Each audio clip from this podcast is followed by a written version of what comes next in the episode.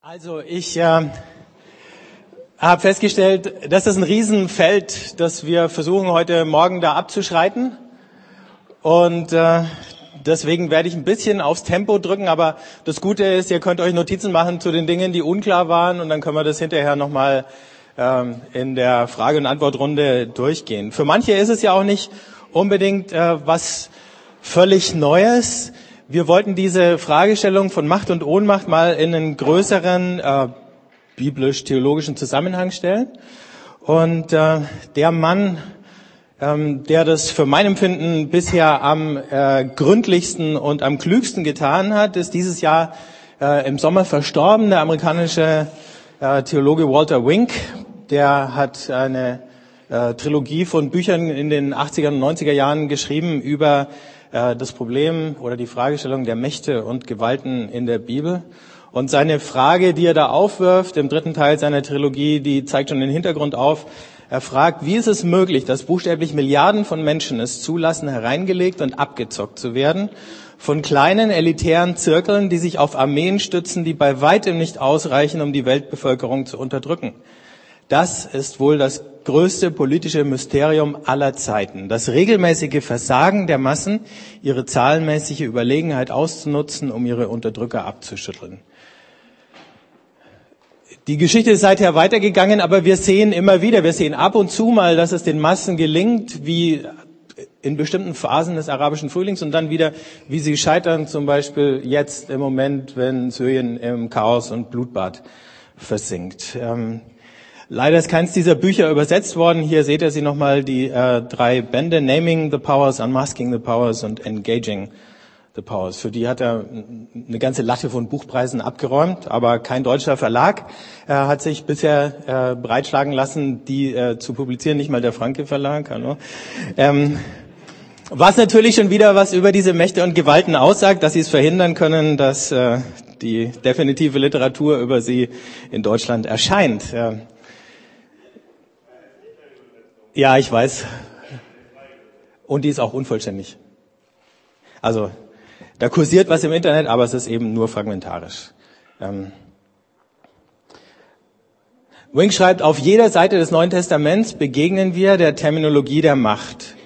Jene Amtsinhaber, Ämter, Strukturen, Institutionen, Ideologien, Rituale, Regeln, Rollen, Akteure und spirituellen Einflüsse auf die Macht sich gründet und durch die sie ausgeübt wird. Die Sprache und Wirklichkeit der Macht zieht sich durch das Neue Testament, weil Macht eine der grundlegendsten Weisen ist, wie unsere Welt organisiert ist und funktioniert. Also es wäre eine Illusion zu glauben, dass es irgendeinen Lebensbereich gibt, in dem keine Macht äh, vorkommt, existiert und ausgeübt wird.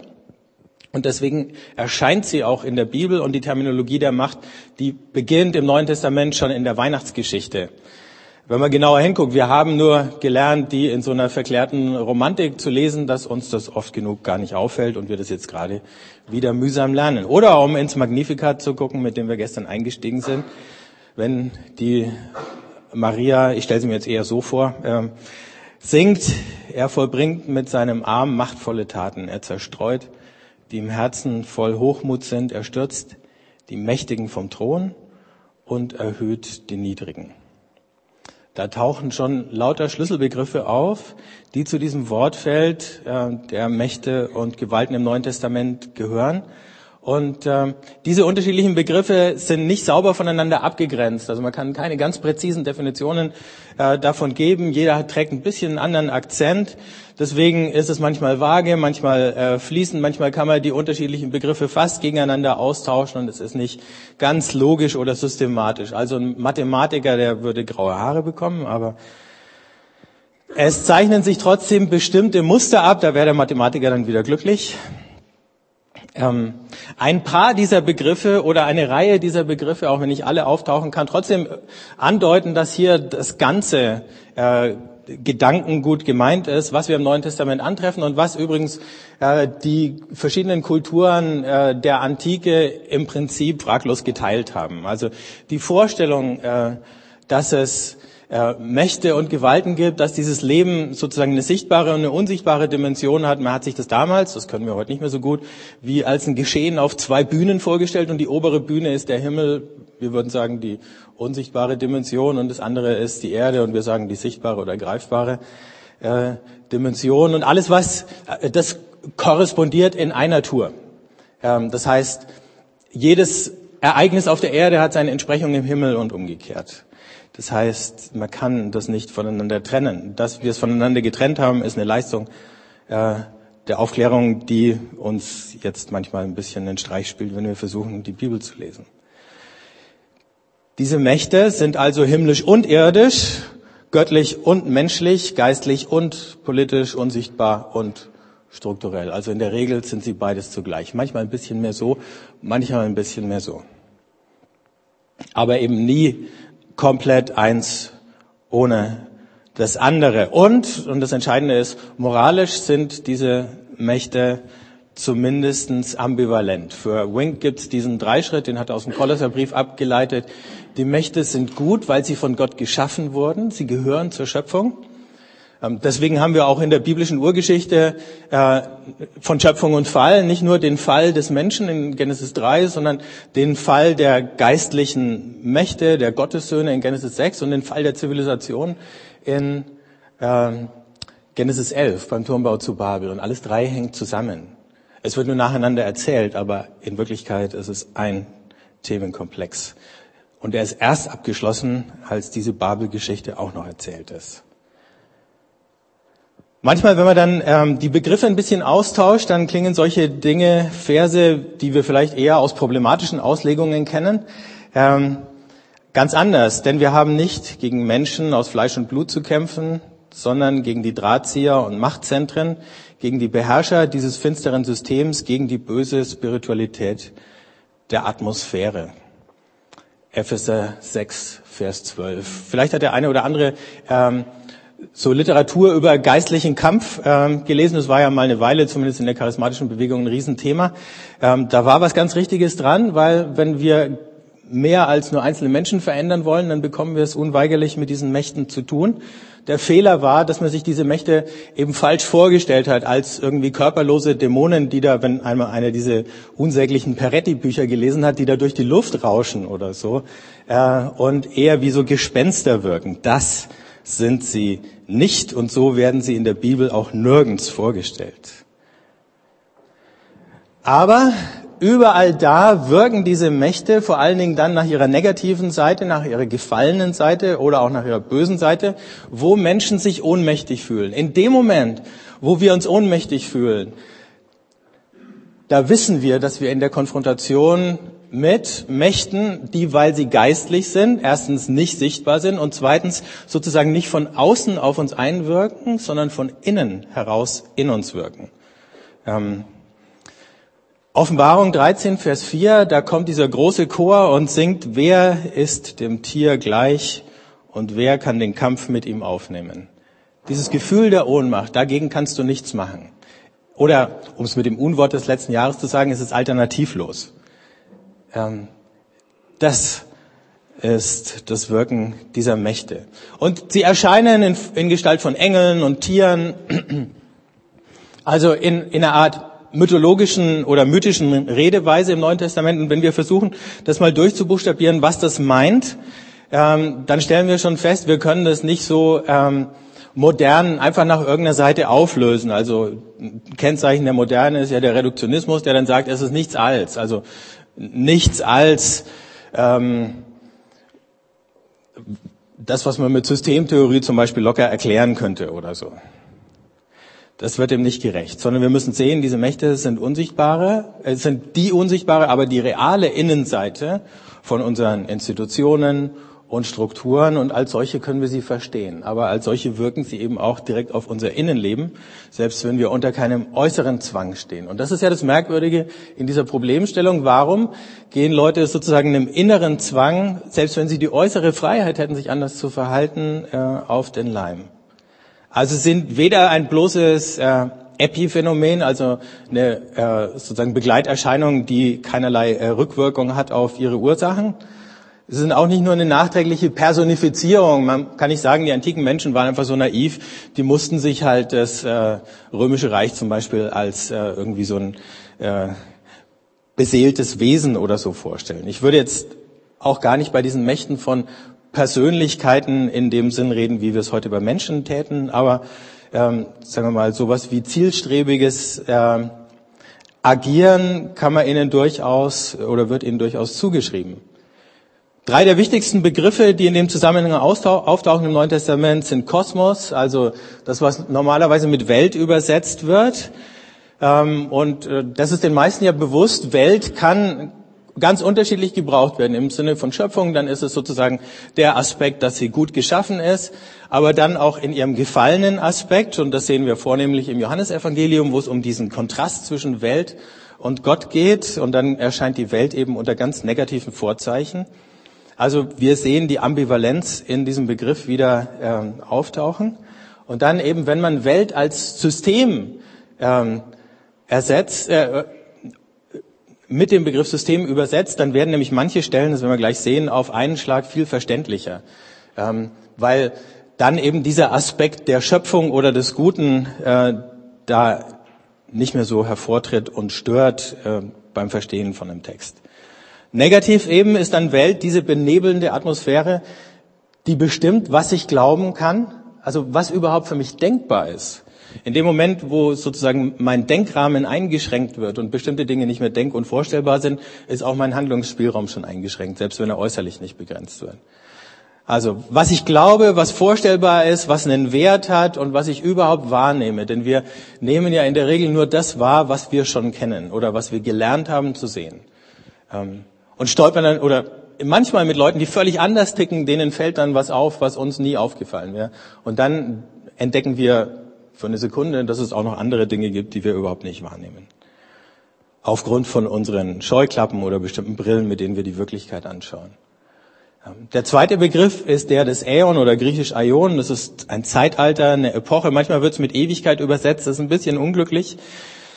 Ähm, und die Bibel geht davon aus, es gibt zwei unterschiedliche Zeitalter. Das jetzige, das unter den Vorzeichen des Falls steht, und das kommende, das mit Jesus schon angefangen hat zu kommen, aber das noch nicht endgültig sozusagen äh, vollendet ist. Ähm, und deswegen stehen all diese Mächte in dieser Doppelung zwischen Fall und der noch ausstehenden Erlösung. Aber auch das lehrt der Kolosserbrief, die Mächte werden erlöst, sie werden versöhnt, sie werden nicht vernichtet, weil auch sozusagen im neuen Zeitalter es Strukturen von Zusammenleben braucht. Ähm, nur sind die dann eben nicht mehr mit all diesen Makeln behaftet, die wir heute an unseren real existierenden Systemen feststellen. Und dann schließlich das Fleisch. Das taucht dann eher in der paulinischen Theologie auf. Das kann manchmal einfach nur der Mensch als ähm, gebrechliches, sterbliches Wesen bedeuten, aber dann eben noch viel öfter im theologischen Sinn sowas wie geknechtete Existenz oder dieser, dieser innere Zugriff, den diese Mächte haben auf unser Denken und Empfinden. Diese Sklaven- oder Handlanger-Mentalität gegenüber dem System, all das würde mit diesem Begriff Fleisch ähm, beschrieben. Und jetzt gucken wir uns mal kurz Johannes Evangelium an. Wenn das herrschende System euch hasst, dann wisst, dass es mich schon vor euch gehasst hat. Würdet ihr mit dem System kooperieren, würde das System euch dafür lieben. Aber weil ihr dem System den Rücken gekehrt habt, weil ich euch dem System entwunden habe, darum hasst euch das System. Klingt völlig anders, als wenn wir hier Welt stehen hätten statt System, oder? Im alten System steht ihr unter Druck. Aber habt Mut. Ich habe das System überwunden.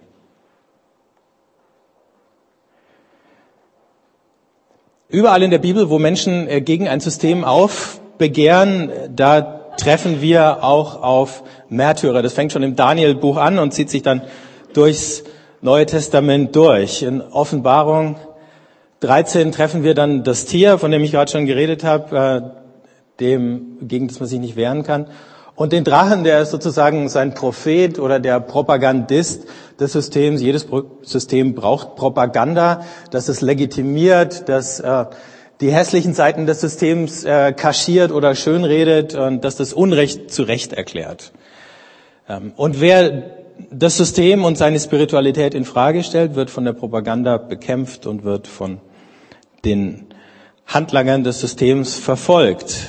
Unser Wirtschaftssystem zum Beispiel, wenn wir das angucken, den Kapitalismus, dann stellen wir fest, dass der Kapitalismus einerseits die Mechanismen des Marktes für quasi göttlich erklärt. Also das ist die unsichtbare Hand aus der Wirtschaftstheorie von Adam Smith. Das ist ja sowas wie Gott, ähm, die alles irgendwie zum Guten wendet. Aber in Wirklichkeit stellen wir fest, sie wendet nicht alles zum Guten. Es gibt ganz viele Verlierer dieses Systems. Und gleichzeitig werden vom Kapitalismus Menschen verdinglicht. Das fängt schon an, dass man von Arbeit, Kraft redet und dann Human Resources und diese ganzen äh, Formulierungen, die sind ja dann ähm, eben Zeichen dafür, wie Menschen und ihre Arbeit und ihre Person verdinglicht werden. In der Offenbarung sehen wir, wie die Christen mit dem römischen Reich in diese Auseinandersetzung geraten, wie dieses äh, apokalyptische Tier, das dieses Reich symbolisiert und in dem die vier Weltreiche, die wir bei Daniel noch sukzessiv gesehen haben, in ein Tier sozusagen zusammengeschoben äh, sind. Das heißt, dieses Tier ist sozusagen das archetypische Weltreich. Und insofern hat es tausend Inkarnationen dieses Tiers auch seit den römischen Kaisern, vielleicht nicht tausend, aber ein paar hundert gegeben, äh, die immer wieder dieselben Charakteristika aufweisen. Und in dem Moment, äh, wo die Kirche mit dem Tier äh, zu tun bekommt, gibt's Märtyrer und von denen spricht die Offenbarung. Diese Märtyrer decken den wahren Charakter dieses Systems auf. Sie zeigen in ihrer Standhaftigkeit aber auch, dass dieses System die Macht schon verloren hat.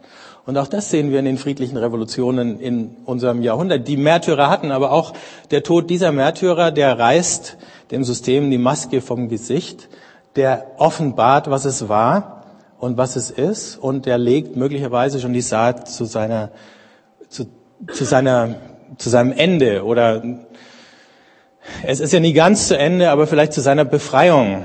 Ähm, ein schönes Beispiel, was schon ein bisschen länger her ist, ist dieser äh, der philippinische Politiker Benino Aquino gewesen. Ich weiß nicht, wer sich noch dran erinnert. In den 80er Jahren muss das gewesen sein.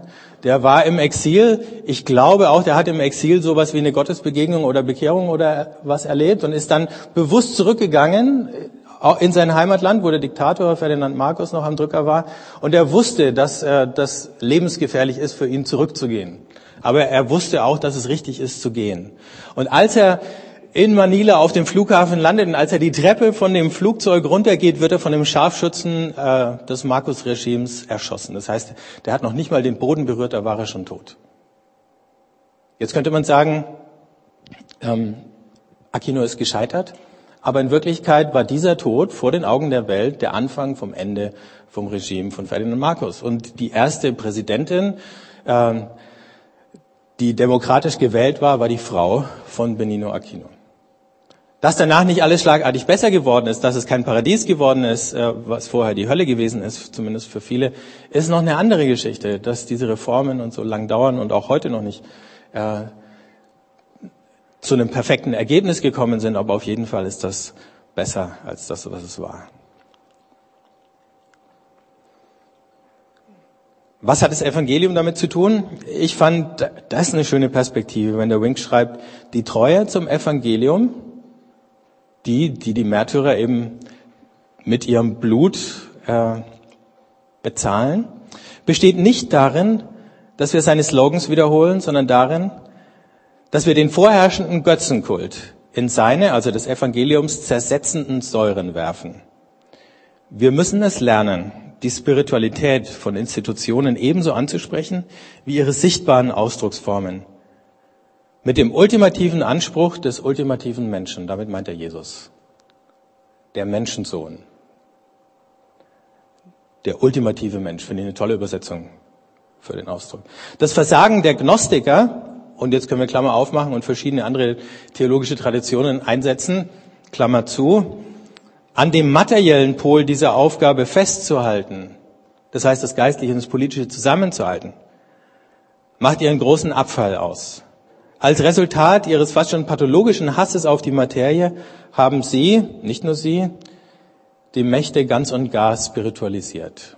In dem Moment, wo wir da irgendwelche Gespensterchen draus machen, ähm, da haben wir sie verloren. Da scheitert ja auch die Logik, denn wenn du so einen Geist irgendwo sozusagen rauswirfst, Also ich erinnere mich an so lustige Gebetstreffen, die sind schon lang her, äh, wo Leute gesagt haben, wir müssen jetzt den Geist über dieser Stadt äh, äh, loswerden. Dann stellt man sich irgendwo hin und schreit leise oder laut, es macht keinen Unterschied, äh, in die Luft und sagt dann, du musst jetzt weg. Ne? Mit unterschiedlichen Formulierungen, aber meistens ohne Ergebnis. Ähm, ich habe allerdings von äh, solchen Treffen gehört, deren Ergebnis dann war, dass viele der Akteure krank geworden sind. Ähm, kann man auch interpretieren, wie man möchte. Ich will jetzt keine Moral draus ziehen oder so. Aber jedenfalls hat es an, es hat nichts verändert, es hat die Atmosphäre nicht verändert, wenn man nicht gleichzeitig sozusagen ähm, spirituellen und äh, aktiven Widerstand leistet. Das heißt nicht auch daran arbeitet, dass sich die Verhältnisse verändern ähm, oder sich in der öffentlichen Diskussion beteiligt, was ja auch äh, dazugehört, dann schlägt man äh, mit immateriellen Fäusten in die Luft. Das fühlt sich zwar gut an, dann kann man zurückgehen und sagen, so, heute haben wir wieder was geschafft, aber im Prinzip ist es schlicht albern. Jede Befreiung von den Mächten dieses Systems ist immer auch eine Bekehrung. Nur äußere Strukturen zu verändern reicht eben auch nicht aus. Das wäre sozusagen der liberale Irrtum oder die liberale Versuchung. Sagen so, wenn dann mal sozusagen gerechte Umstände da sind, dann haben wir auch Menschen, die sich richtig verhalten. Beides greift ständig ineinander und es weder, lässt sich weder nach der einen noch nach der anderen Seite auflösen. Zwischen dem Einzelnen und der Gesellschaft, aber auch zwischen sozusagen dem Geistlichen und dem, was wir greifbar in unserem Zusammenleben feststellen weil man diese Mächte nicht sozusagen komplett vernichten oder austreiben kann, geht es darum, sie daran zu erinnern, wem sie unterstehen, wem sie dienen. Ein Staat hat nicht nur von Gott her, sondern in unserem Fall zum Glück auch von seinem eigenen Selbstverständnis her eine Bestimmung, nämlich äh, dem Wohl seiner Bürger zu dienen. Und daran kann man ihn erinnern.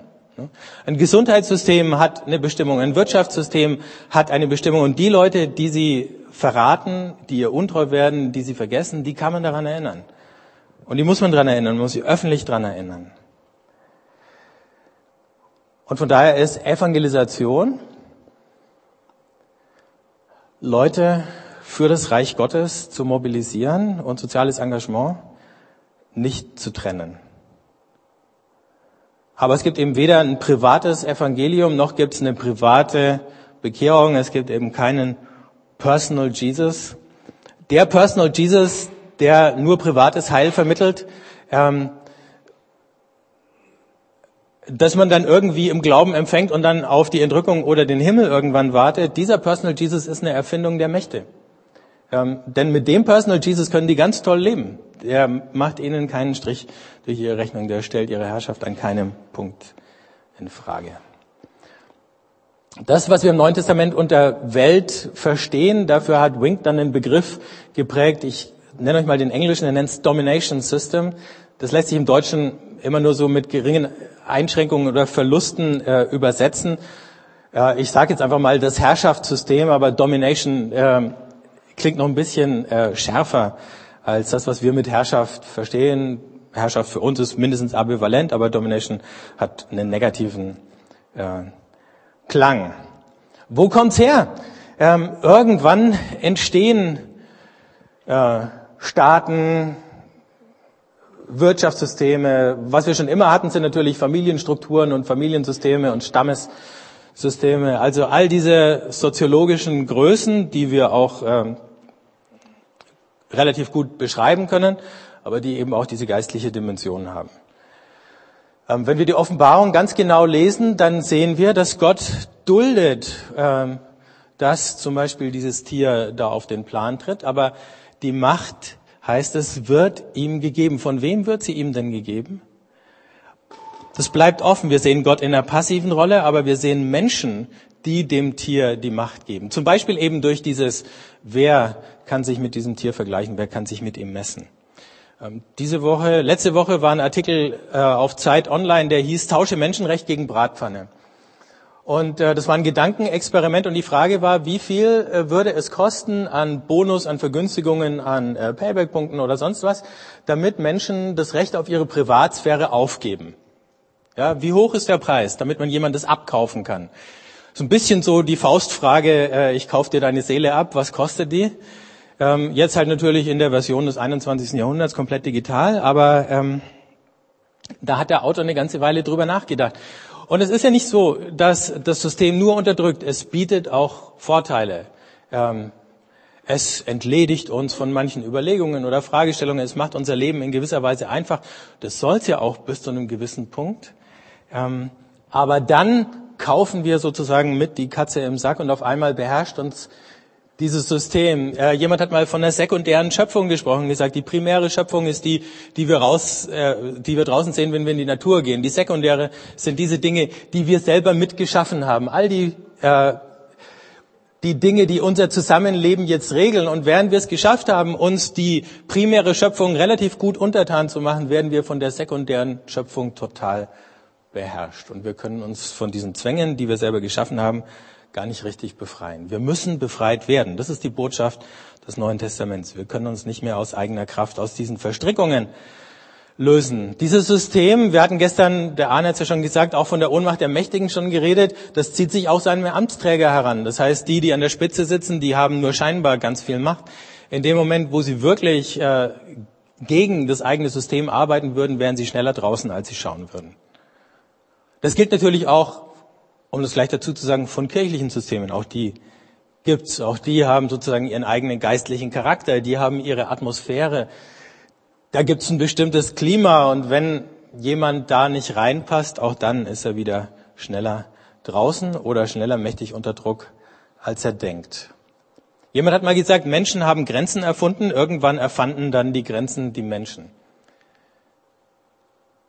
Muss man eine Weile drüber nachdenken, aber ich glaube, das stimmt. Also ein bestimmter Typus Mensch, eine bestimmte Mentalität, äh, die ist deswegen entstanden, weil wir bestimmte Grenzen, die zu anderen Zeiten alles andere als selbstverständlich waren und an allen anderen Orten möglicherweise immer noch sind, für selbstverständlich halten und gar nicht auf die Idee kommen, sie in Frage zu stellen.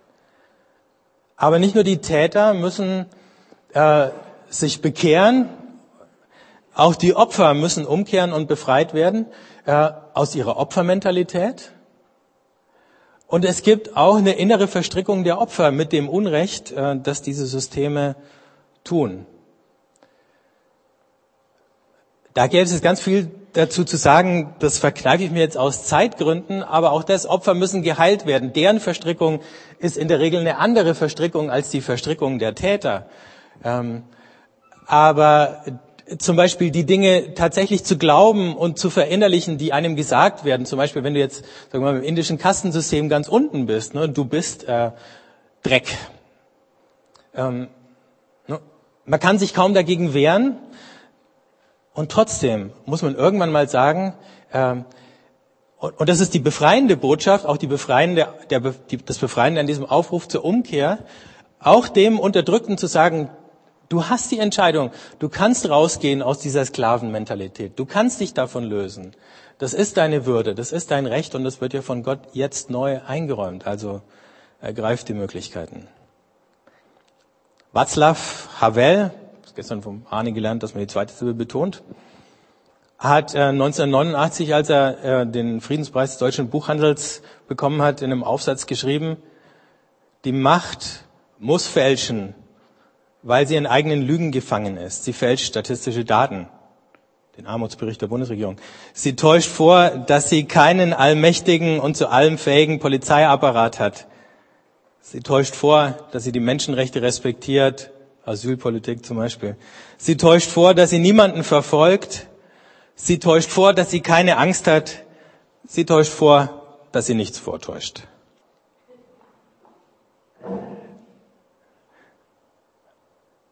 Also zu der Macht kommt immer diese Verschleierung der Täuschung.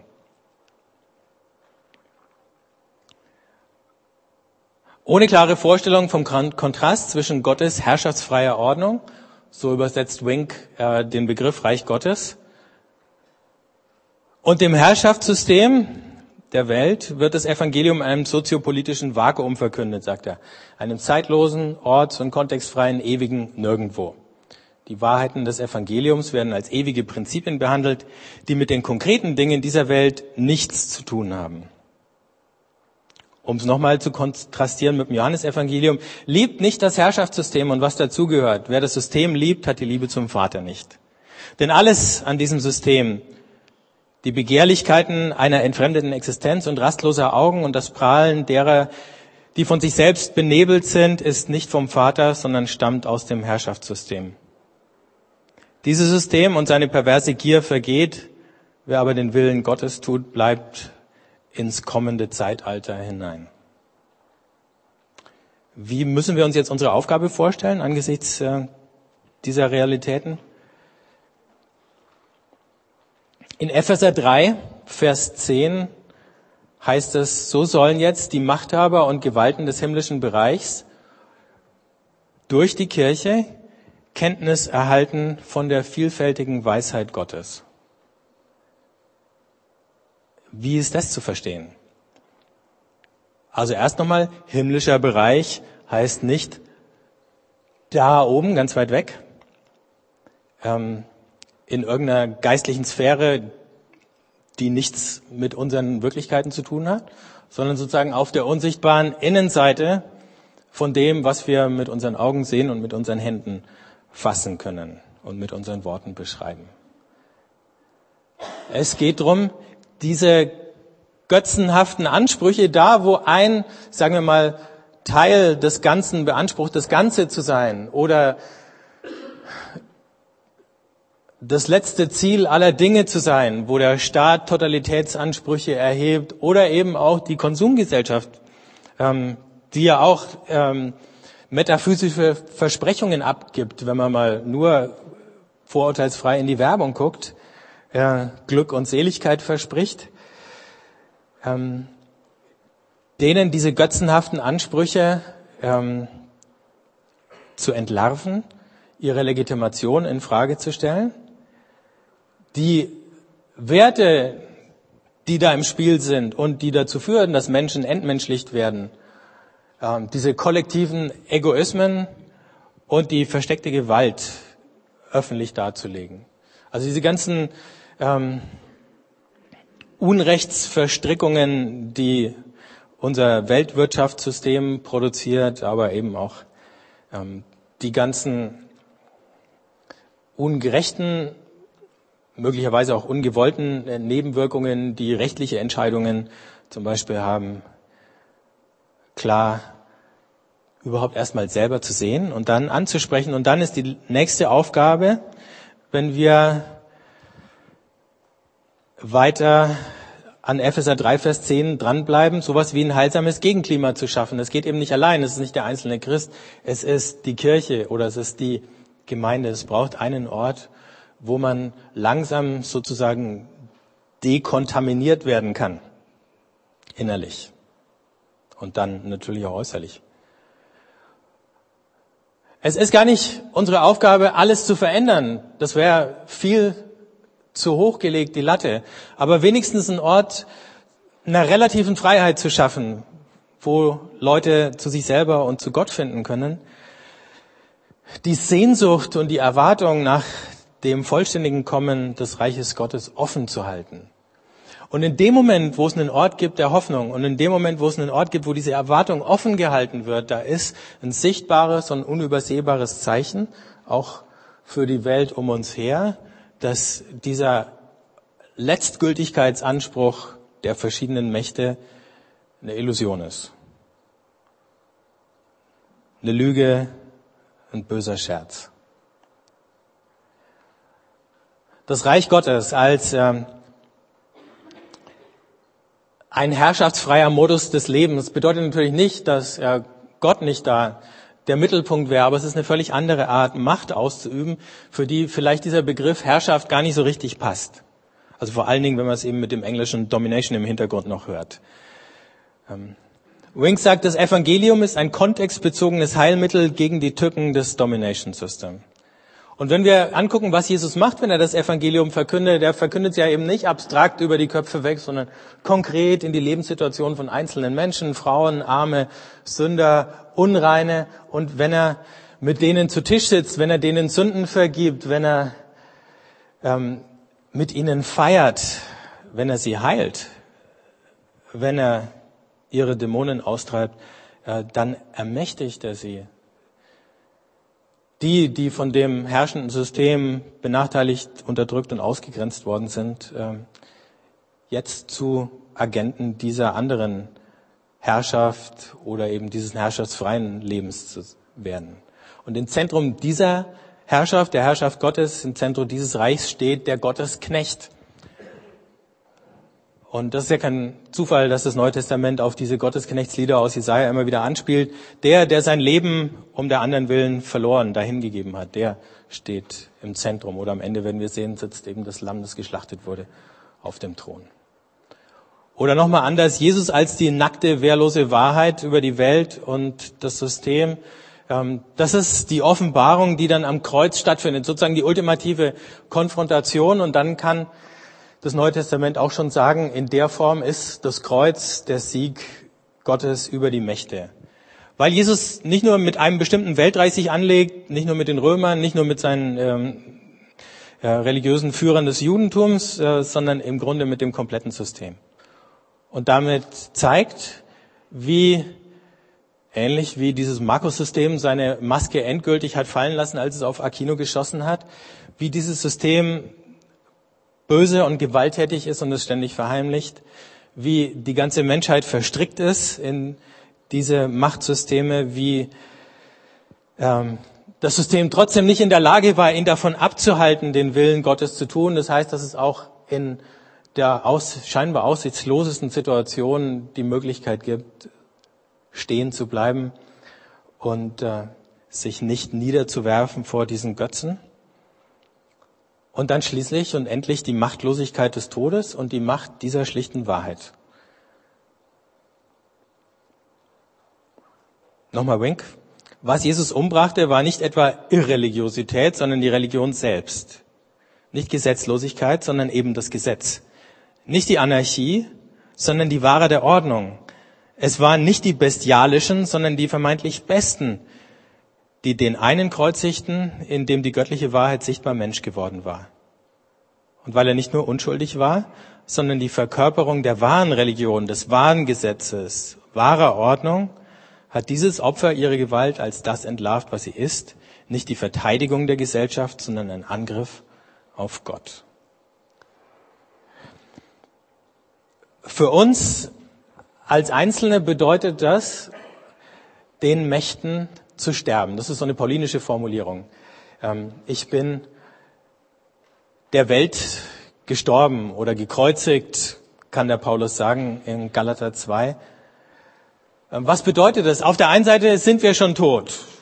Wir sind tot, schreibt der Wink, insofern wir mit ungerechten Mustern groß geworden sind. Wir sind Stück für Stück gestorben, indem uns wesensfremde Erwartungen aufgezwungen wurden. Wir starben, als wir zu Komplizen unserer eigenen Entfremdung und der anderer wurden. Wir starben, als wir anfingen, unsere Fesseln zu lieben, zu rationalisieren, zu rechtfertigen und uns sogar für sie stark zu machen. Und in einer Art himmlischen Homöopathie müssen wir das schlucken, was uns umgebracht hat, um zum Leben zu gelangen.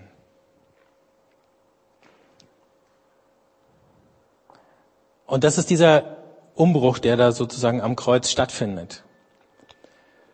Und dieses den Mächten sterben, das ist eigentlich das, was hinter diesem Begriff äh, der Bekehrung äh, wenn man richtig versteht, stecken könnte. Bringt den selber ins Spiel und schreibt, im Gegensatz zu liberaleren Gruppen, die dazu neigen, Bekehrung für ein Unwort in der feinen Gesellschaft zu halten und Veränderung des Lebens mit veränderten Ideen gleichzusetzen und daher die Bildung betonen, erkennen Evangelikale zu Recht die radikalere Operation, die nötig ist. Sie zielen auf das Herz. Die ganze Gestalt des Ego, Ideen, Emotionen, Glaubensinhalte und Mythen, Ihr größter Fehler ist, dass sie die Dimension der Mächte außer Acht lassen. Als Folge davon wird der aufrichtig bekehrte Mensch in die alte, unveränderte Welt zurückgeschickt, ohne größeres Verständnis für die sozialen Dimensionen von Sünde, die dadurch verschleiert werden, dass man alles dem Satan anlastet, der als Schreckgespenst dargestellt wird, nicht aber als der Geist des Herrschaftssystems. Wenn das aber gelingt, also wenn die Bekehrung konsequent zu Ende gedacht und gelebt wird, dann ist tatsächlich sowas wie der Sieg des Glaubens möglich. Aber der Sieg des Glaubens ähm, über die Mächte besteht nicht darin, dass er uns immun macht äh, gegen ihren Zorn, gegen den Druck, den sie permanent auf uns ausüben, ähm, sondern dass er uns befreit von den Illusionen und Trugbildern, mit denen sie versuchen, ähm, Widerstand überhaupt nicht aufkommen zu lassen oder uns zur Mitwirkung zu verlocken. Und selbst was den Zorn angeht, kann man dem noch als Christ jedenfalls, der an die Auferstehung glaubt, billiger kriegen wir es leider nicht, ähm, gelassen entgegensehen. Oder wir haben viele Vorbilder vor Augen, die das tun konnten. Dieser Kampf kann nur gewonnen werden, wenn man die Mächte nicht mit ihren eigenen Mitteln bekämpft. Und das bedeutet, man muss erstens gewaltlos sein. Ähm, denn nicht nur die Opfer, sondern eben auch die Protagonisten dieser Systeme verlieren dabei ihre Menschlichkeit. Da gibt's tolle äh, Geschichten von äh, Folteropfern, entweder aus der Nazizeit oder lateinamerikanischen Diktaturen, die dann äh, ihre Verfolger oder Folterer in Gespräche verwickelt haben, aber die sie nicht einfach nur beschimpft und dann wieder entmenschlicht haben, sondern die versucht haben, den Rest von Menschlichkeit, der in diesem Folterer noch irgendwo war, weil der geht abends nach Hause und spielt mit seinen Kindern, das kennen wir ja auch alles, diese verstörende äh, äh, Zwiespältigkeit, das anzusprechen und manchmal mit mehr, manchmal mit weniger Erfolg. Das heißt, wir haben sowas wie eine pastorale Aufgabe, auch an den Leuten, ähm, die uns im Namen des Systems Schwierigkeiten machen oder Widerstand leisten. Zu sagen, dass nicht nur die Mächte gut gefallen und erlösungsfähig sind, sondern auch die einzelnen Menschen gut gefallen und erlösungsfähig sind, bedeutet auch an die Erlösungsfähigkeit des Feindes zu glauben und ihn darauf anzusprechen. Das heißt, ihn nicht zum Unmenschen zu erklären, weil diese Unmenschenrhetorik eben schon der erste Schritt ähm, zur physischen Gewalt ist. Man muss deswegen das Unrecht nicht verharmlosen, aber der andere wird als Mensch behandelt, wenn wir das tun. Und er bekommt, so wie wir, die Möglichkeit zur Umkehr und zur Versöhnung. Und es ist ja nicht so, dass wir immer zu jedem Zeitpunkt alle Wahrheit auf unserer Seite hätten und alles Unrecht und alle Bosheit auf der anderen Seite. Sondern in jeder Auseinandersetzung entdecken wir auch ähm, wenn wir ehrlich sind miteinander, wenn wir uns in Frage stellen lassen, auch das bisschen Unwahrheit, Täuschung und äh, schlechten Impulse, die in uns selber sind. 2. Korinther 3. Wir leben zwar in diesem Herrschaftssystem, kämpfen aber nicht mit den Mitteln des Systems. Die Waffen, die wir bei unserem Feldzug einsetzen, sind nicht systemimmanent, aber sie haben durch Gott die Macht, Bollwerke zu schleifen. Mit ihnen reißen wir alle rationalen Berechnungen nieder, die sich gegen die Erkenntnis Gottes auftürmen. Wir nehmen alles Denken gefangen unter den Gehorsam, den der Messias uns vorgelebt hat. Und da kommt das Gebet dann ins Spiel. Heute Nachmittag hören wir noch mehr zum Thema Spiritualität als Widerstand. Im Gebet geht's äh, um darum, ich fand diesen Ausdruck schön, deswegen habe ich ihn im Englischen stehen lassen, Ego Surrender statt Ego Conquest. Wir müssen uns nicht selber ähm, sozusagen besiegen, wir können uns einfach Gott ausliefern. Und das ist ja zum Beispiel eins der Grundelemente in der Taufe, dass man sich Gott ausliefert und gleichzeitig in den alten Taufformeln, manchmal werden die ja noch verwendet, gibt es auch die Absage an den Teufel, die Renunciatio Diaboli. Ähm, und das ist sozusagen die Befreiung ähm, von den Mächten. Die passiert natürlich nicht nur einmal in der Taufe, sondern die muss dann täglich aktualisiert werden. Und das passiert eben auch im Gebet. Deswegen ähm, ist es gut, wenn zu aller Aktion eben auch die Kontemplation, also dieses Innehalten, ähm, auch mal sich selber betrachten und in Frage stellen zu lassen oder auch mal überhaupt wahrzunehmen, was da aus dem eigenen Inneren alles raufbrodelt, bevor man alles, was man an sich selber hasst und nicht leiden kann, auf irgendjemand anders projiziert und es dann in ihm bekämpft. Beides gehört zusammen. Und in dem Moment, wo ich mich in so ein Ringen um gesellschaftliche Veränderung einbringe, da merke ich, wie schnell ich desillusioniert werde, wie schnell ich ausbrenne und dann merke ich, dass ich, wenn ich nicht eine geistliche Quelle habe, aus der ich schöpfen kann, diesen Kampf überhaupt nicht dauerhaft äh, bestehen kann. Das war der Einstieg, über den Walter Wink zu der ganzen Geschichte gekommen ist. Der war Bürgerrechtler, Äh, der war in Lateinamerika unterwegs mehrere Monate. Er hat mit vielen Folteropfern gesprochen und dann kam er zurück nach Hause und hat eine schwere Depression bekommen. So würde ich es jetzt beschreiben. Ist einfach in eine tiefe Nacht gefallen. Und dann hat er festgestellt, er, äh, es war diese Konfrontation mit, dies, mit diesem unsichtbaren Aspekt der Mächte, die ihn völlig fertig gemacht hat. Und diese Trilogie ist dann entstanden, als er theologisch verarbeitet hat, was er da existenziell erlebt hatte. Und deswegen ist sie eben nicht nur sozusagen das Werk eines Schreibtischtäters, äh, sondern was richtig durchlebt ist und das macht es so spannend, sie zu lesen. Nur dann halten wir durch, ohne entweder Fanatiker oder Zyniker zu werden, in jedem Ringen um Veränderung. Ein Bekannter, der viel mit geistlichen Übungen macht, hat zu mir neulich gesagt, das ist der Königsweg, wenn jemand von der Aktion zur Kontemplation kommt. Weil er damit ringt, dass er viele Leute hat, die bei ihm zwar gerne meditieren, aber ähm, er kriegt es einfach es gelingt ihm nur in Ausnahmefällen, denen mal so einen Tritt zu geben, dass sie über die Kontemplation hinaus sich tatsächlich auch noch engagieren ähm, zugunsten anderer. Und da ist dann wieder der richtige Ort, und auch das sehen wir, es gibt kaum ein Buch, äh, sicher nicht im Neuen Testament, wo mehr Lob und Anbetung vorkommt als ausgerechnet in der Offenbarung, wo diese grimmige Konfrontation äh, mit den Mächten beschrieben wird. Oder eben hier im Magnificat, wenn Maria sagt, meine Seele preist die Größe des Herrn und mein Geist jubelt über Gott, meinen Retter, denn der Mächtige hat Großes an mir getan und sein Name ist heilig. Anbetung nennt Wink das homöostatische Prinzip des Universums. Das Prinzip, dass das Universum, das im Ungleichgewicht ist, oder unsere Welt, die im Ungleichgewicht ist, wieder ins Gleichgewicht bringt, weil jeder Teil sozusagen unter Gott seinen Platz findet, an den er gehört, ohne mit anderen ständig um sozusagen die Weltherrschaft kämpfen zu müssen. Anbetung und Anmaßung schließen sich gegenseitig aus. Die Mächte, innerhalb und außerhalb von uns selbst, unsere eigenen Bedürfnisse werden dann entmachtet oder depotenziert. Sie haben noch einen Ort, sie haben auch einen legitimen Ort, unsere Bedürfnisse sowieso, aber sie sind nicht absolut. Das heißt, das Bedürfnis kippt nicht mehr um in sinnlose, destruktive Gier. Aber es wird gestellt. Und dann eben in der Offenbarung sehen wir, auf dem Thron sitzt das Lamm, das geschlachtet wurde. Ich habe noch überlegt, was wäre ein passendes Schlusswort. Jetzt muss ich nur eine Folie überspringen. Und ich habe es gefunden. Ihr kennt den Herrn hier. Zweifelt ihr etwa nur deshalb an den Prophezeiungen, weil ihr selbst tatkräftig daran mitgewirkt habt, dass sie in Erfüllung gehen?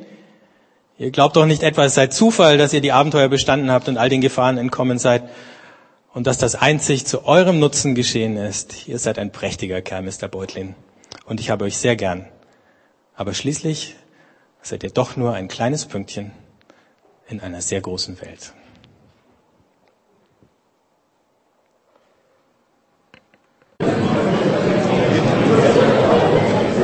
So, wir fangen mal an.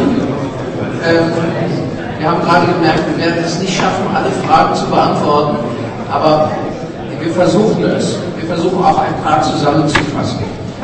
Und zwar fangen wir mal an mit der Fragestellung, äh, was für Bibelstellen gibt es eigentlich, in denen Jesus konkret das System gekämpft hat oder auch damit konform gegangen ist? Warum hat er mal so und mal so gehandelt?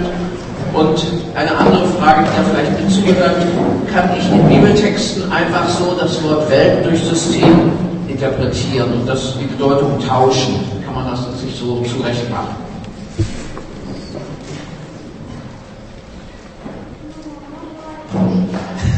Okay, äh, zur zweiten Frage. Nein, man kann es nicht immer. Aber ähm, der Begriff Welt ist insofern ähm, die schlechtere Übersetzung für das griechische Kosmos. Ähm, an den Stellen, wo die Welt sich im Gegensatz mit Gott befindet, weil wir Welt unweigerlich ähm, im Deutschen denken als äh, A die Schöpfung, B die Menschheit. Und Gott liegt weder mit der Schöpfung noch mit der Menschheit im Krieg, aber er liegt sehr wohl äh, mit den Mächten, die sich zwischen ihm und der Welt oder die auf die Schöpfung und die Menschheit einwirken, besonders die Menschheit, in denen liegt er äh, im Krieg oder in der Auseinandersetzung. Und, äh, Moment, was war das anderes? Was gibt es für Bibelstellen, in konkret das System bekämpft hat?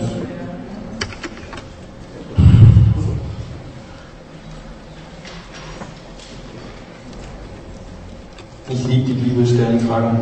Ähm, ich glaube, man kann fast jede Jesus-Geschichte unter diesem Blickwinkel lesen und wird dann feststellen, dass es diese Dimension ähm, gibt, die über hier ist Gott und da sind nur einzelne Menschen hinausgeht, sondern dass da immer ähm, sozusagen auch ein größerer Zusammenhang mit angesprochen wird, der eine sichtbare und unsichtbare Seite hat und deswegen mit dem Stichwort Mächte äh, adäquat beschrieben wird.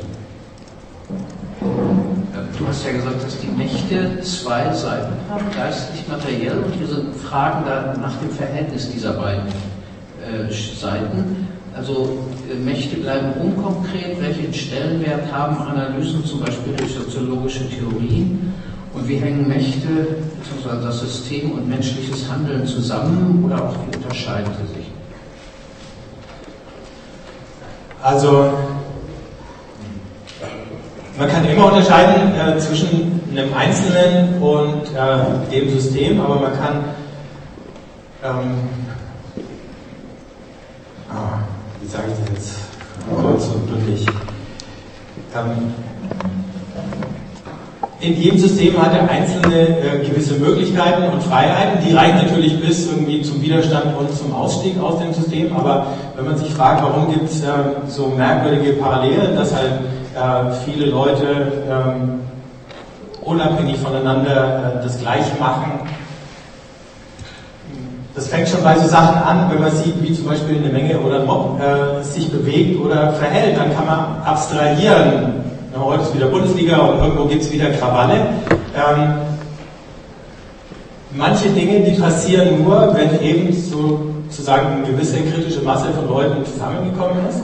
Und dann würde innerhalb von so einem Mob möglicherweise eine Einzelperson Dinge tun, die würde sie nie tun, wenn sie alleine wäre oder wenn sie in einem anderen Kontext wäre.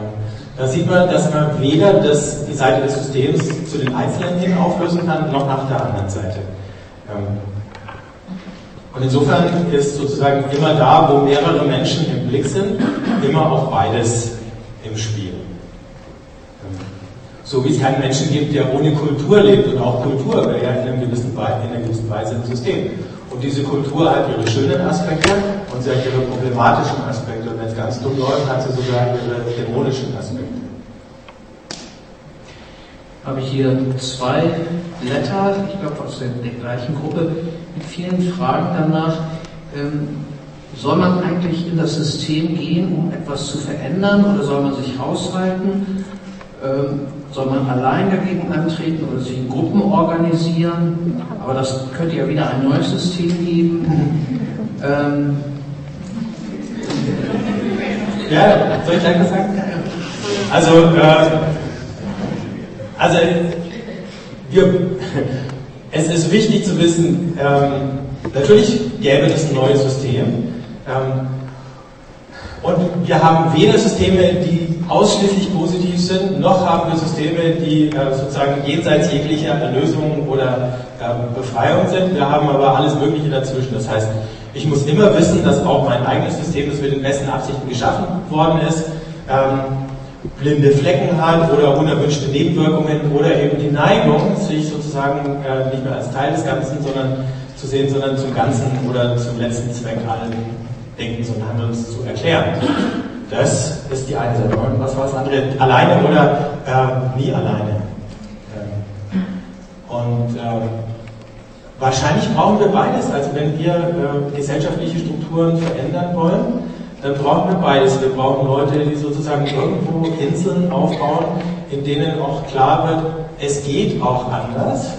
Und wir brauchen gleichzeitig Leute, die innerhalb des Systems dafür arbeiten, dass äh, dieses System sich allmählich verändert. Oder die es zur Aufgabe machen, dieses System immer wieder zur Ordnung zu rufen oder auch sozusagen vor Gott, das ist eine geistliche Geschichte, dann zur Rechenschaft zu ziehen. Deswegen hat Martin Luther King zum Beispiel eben auch ähm, als Teil seiner äh, Demonstrationen Gebete und Gottesdienste verwendet. Das war sachlich äh, richtig und gerechtfertigt. Und jetzt muss der wissen, dass er die, der die Insel baut, dass die Insel nie ein Paradies sein wird. Und der, der innerhalb der Struktur arbeitet, muss wissen, dass er den Wahnsinnskraftaufwand reinsetzen muss, dass diese Struktur eben nicht sozusagen absorbiert und er innerhalb von der kürzesten Zeit, ich nehme an, das habt ihr alle schon erlebt, sozusagen äh, vom potenziellen Revolutionär zum äh, Agenten des Systems mutiert. Dazu gleich die Frage, wie kann ich einen anderen Christen mit einem anderen Christen konkret umgehen, wenn ich sehe, dass er in solchen Systemen verfangen ist und Angst hat, sich aus dem Schutz der Institution zu lösen? Ihn lieben, mit ihm sprechen, äh, ihn nicht verurteilen, äh, klar Position beziehen, für ihn beten.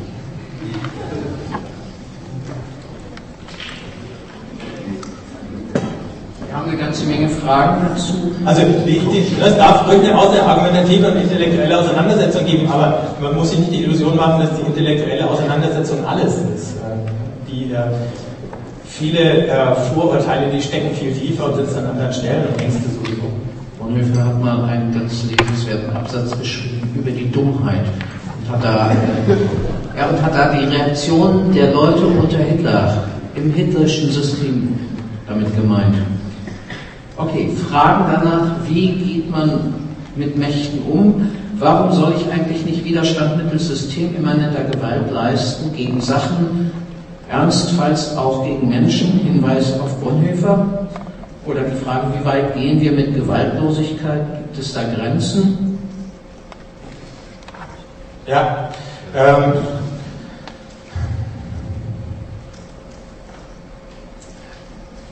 Bonhoeffer und diese Frage des Tyrannenmords wäre vielleicht sozusagen der einzige Punkt, wo ich denke, da könnte man notfalls drüber diskutieren.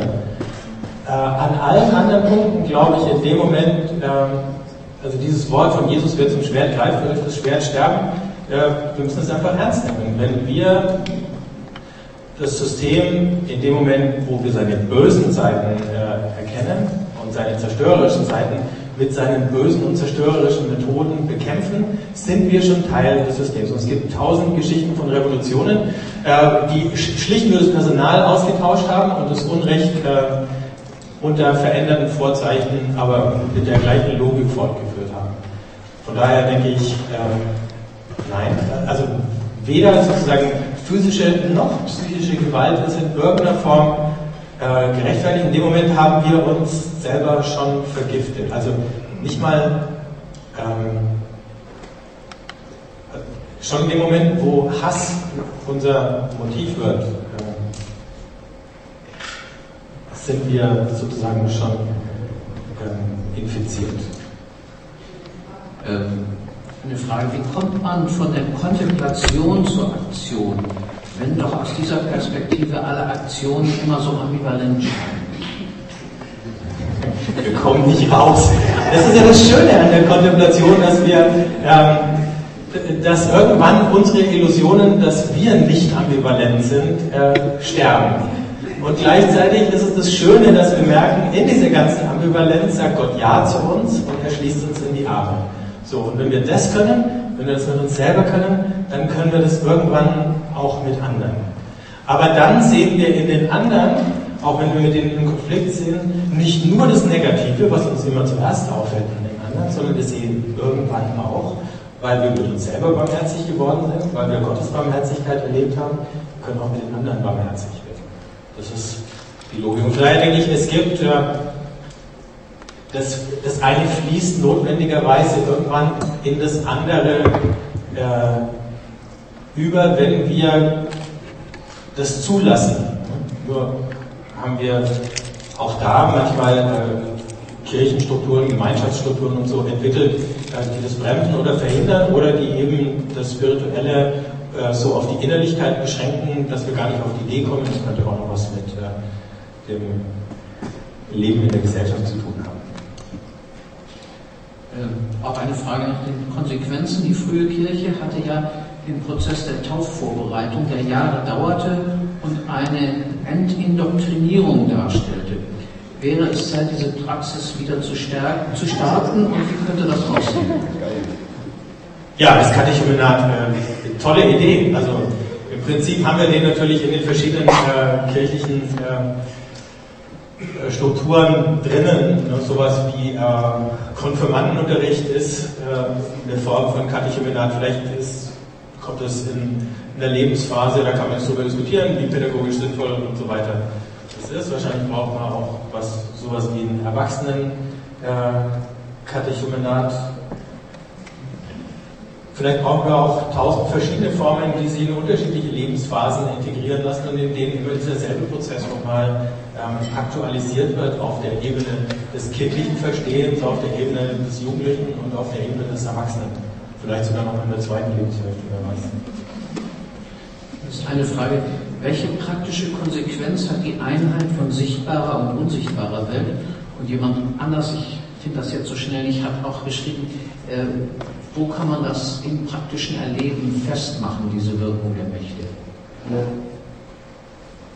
Ähm, da ist vielleicht dieser Begriff der Atmosphäre ganz interessant. Also, das haben wahrscheinlich alle schon mal festgestellt. Ähm, ein Ort, eine Gruppe von Menschen, eine Stadt hat eine bestimmte Atmosphäre. Wir erfassen die immer nur unscharf. Ähm, das heißt, wir können die nicht ganz präzise definieren, aber das hat schon damit zu tun, was für Menschen da leben, wie die sich verhalten. Es ist nicht nur eine Stimmung ähm, und Atmosphären verändern sich auch. Es gibt eine wunderschöne Passage, die der Wink in seinem Buch hat, wo er äh, aus Briefen von D.H. Lawrence zitiert, die er in den 30er Jahren aus Deutschland geschrieben hat, wo er sagt, wie sich die Atmosphäre in Deutschland gerade verändert. Wir wissen ja, wie die Geschichte ausgegangen ist dann mit dem Dritten Reich. Aber dass jemand, der von außen kommt, an so einen Ort, der das spürt und der sozusagen die ganze Katastrophe äh, schon in der Atmosphäre spürt, bevor sie eintritt. Äh, das heißt, wie sich das sozusagen formt, wie der Sturm sich zusammenbraut, noch bevor er einschlägt. Ähm, das ist spannend, aber das kann man mal machen, einfach in die Stadt gehen, mal einen Tag rumlaufen, äh, die Augen offen halten, innerlich versuchen offen zu bleiben und dann mal zu versuchen zu notieren, was habe ich denn da an Atmosphäre gespürt und wahrgenommen. Ähm, manche Dinge, manche Versuchungen, die erlebe ich nur an einem bestimmten Ort, weil sie sozusagen in der Atmosphäre drinnen sind und dann in meinem Innenleben wieder, wieder auftauchen. Warum werde ich hier aggressiv? Warum werde dies oder jenes negiert? Warum äh, erlebe ich hier Angst und? Ähm, wenn wir dann forscht, können wir vielleicht feststellen, das hat durchaus eine Ursache in der Geschichte dieser Gruppe, dieser Stadt, dieses Ortes, vielleicht äh, der Jüngeren, aber auch der Früheren und so weiter. Äh, eine Frage zum Personal Jesus. Hm, die sagen, äh, das hat ja auch was Positives, nämlich dass ein persönlicher Bezug ist, dass man persönlich einsteigen steht, aber eben auch negative Seiten. Und wer hat oder welche Mächte haben eigentlich diesen Personal Jesus erfunden? Politische oder geistliche Mächte? Also ich würde ja sagen, die politischen sind die Geistlichen und die Geistlichen sind immer auch politisch, selbst wenn sie sich dezidiert apolitisch äh, stilisieren. Deswegen gibt es gar keinen Gegensatz. Ähm, wenn man so in die Kultur- oder Theologiegeschichte äh, zurückguckt, dann ähm, ist es schwer, irgendwie falsche Vorwürfe an jemanden zu richten. Aber wir haben, sagen wir mal, im Laufe der Neuzeit, und da gehört die, die Reformation nicht die Deformation. die Reformation definitiv. Letzte lange davon abhängt, was das jetzt bedeuten könnte. Äh, die Reformation äh, definitiv nennen. Äh, der Einzelne, das ist ja durchaus eine biblische äh, Geschichte, die Entdeckung des Einzelnen, also so jemand wie Abraham, der aus seiner Welt vorziehen kann. Ist was urbiblisches und das Gott natürlich den Einzelnen sieht und schätzt und äh, äh, nicht übergeht oder nur als Element der Masse sieht, ist klar, das ist ein biblischer, jüdisch-christlicher Urimpuls.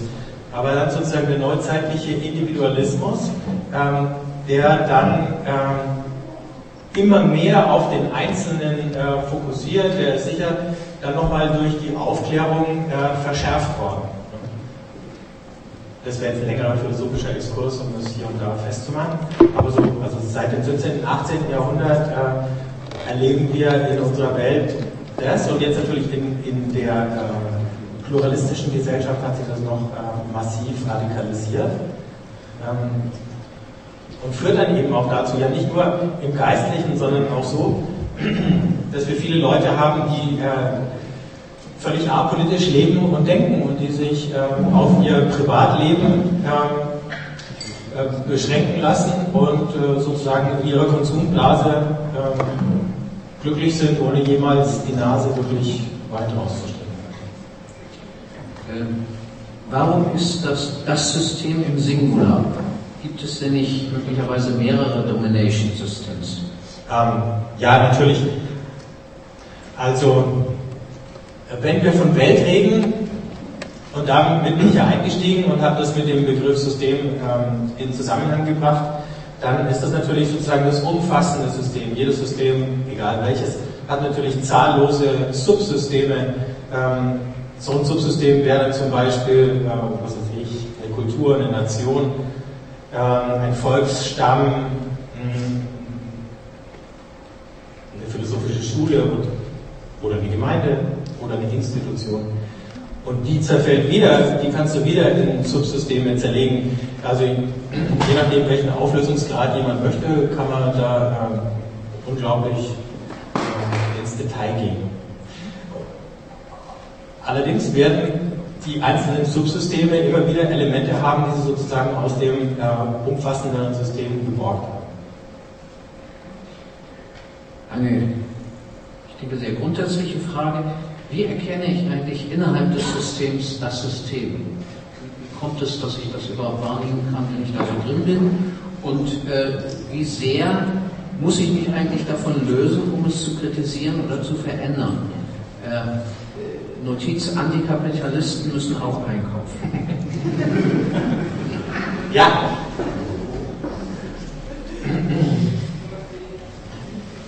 Also um mit den Antikapitalisten nochmal ein, einzusteigen, das ist eben das. Ähm, wir können Systeme sozusagen nicht komplett besiegen oder vernichten. Man könnte sagen, wir brauchen ein Wirtschaftssystem. Wenn wir jetzt von Kapitalismus reden, dann ist das ähm, nicht nur eine Form, unser Wirtschaftssystem zu, äh, es ist erstmal eine Form, unser Wirtschaftssystem zu äh, organisieren und es ist eine problematische Form. Deren Probleme müssen wir äh, irgendwie lernen zu korrigieren, aber wir werden immer ein Wirtschaftssystem brauchen. Wir werden auch immer ein System äh, politischer Ordnung brauchen und auch da ein Rechtssystem und so weiter. Und wir müssen immer seine problematischen Auswirkungen ähm, bekämpfen und korrigieren und gleichzeitig, und das haben eben auch die äh, christlichen Märtyrer getan, die haben nie in Frage gestellt, Römer 13 zum Beispiel redet davon, dass die, die Macht äh, notwendig ist, die staatliche Macht. Die haben nie gesagt, die waren nie Anarchisten in dem Sinne, das ist ihnen zwar vorgeworfen worden, sie haben nur gesagt, Gott steht über dem Kaiser und letzten Endes muss sich der Kaiser Gott beugen. Ähm, und wir würden sagen, Gott steht über dem Kapitalismus. Gott will auch, dass es ein Wirtschaftssystem gibt. Das ist notwendig. Ähm, aber bestimmte Begleiterscheinungen des kapitalistischen Systems, die stehen unter dem Urteil Gottes. Und das bringt mich zum ersten Teil von der Frage. Äh, um das System wirklich äh, zu Gesicht zu bekommen, glaube ich, und auch das zeigt uns die Bibel, brauchen wir ähm, entweder einzelne Propheten, es sind eben die Propheten, die dem System die Maske runterreißen. Also die Propheten des Alten Testaments, Johannes äh, der Seher im Neuen Testament und Jesus auch in seiner prophetischen, äh, äh in seinem prophetischen äh, Aspekt seiner Verkündigung, wie er das mit seinen Gleichnissen und seinen Zeichenhandlungen und äh, seiner Verkündigung tut. Und äh, wir sind nicht alle gleichermaßen prophetisch, aber wir haben vielleicht ein paar prophetischere Leute in unseren Gruppen und Gemeinschaften und Gemeinden. Und das tut gut, auf die zu hören. Wir haben natürlich auch so ein paar ähm, problematische Propheten, also nicht jeder, der den Anspruch erhebt, einer zu sein, ist es dann wirklich, aber das äh, sieht man dann vielleicht auch darin, ähm, dass er nicht nur persönliche Heils- oder Unheilsversprechungen den Leuten um die Ohren haut, sondern eben in der Lage ist, Sachen sichtbar werden zu lassen, äh, ähm, die wir sonst so ohne weiteres gar nicht sehen. Zwei kleine Fragen noch. Ähm, es wird gebeten um eine klare Unterscheidung zwischen Macht, die eher neutral ist, einfach eine Gegebenheit, und Mächten, äh, was auch so negativ konnotiert ist. Ähm, ich würde sagen, in unserem menschlichen Bereich Gott mal außen vor gelassen, ähm, lässt sich nicht völlig voneinander trennen. Macht hat immer sozusagen eine gewisse Legitimität, sie hat immer auch eine Neigung ähm, äh, zu entarten. Deswegen ist sozusagen der legitime und der problematische Aspekt immer miteinander verbunden. Und äh, jede Form von Macht äh, kann eben nicht nur problematisch werden, sondern auch wieder korrigiert werden und dann auch wieder heilsam funktionieren.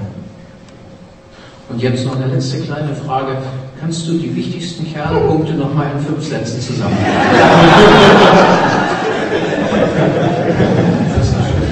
danke, danke. Hört sich einfach nochmal an, du hast ja auch gezeigt.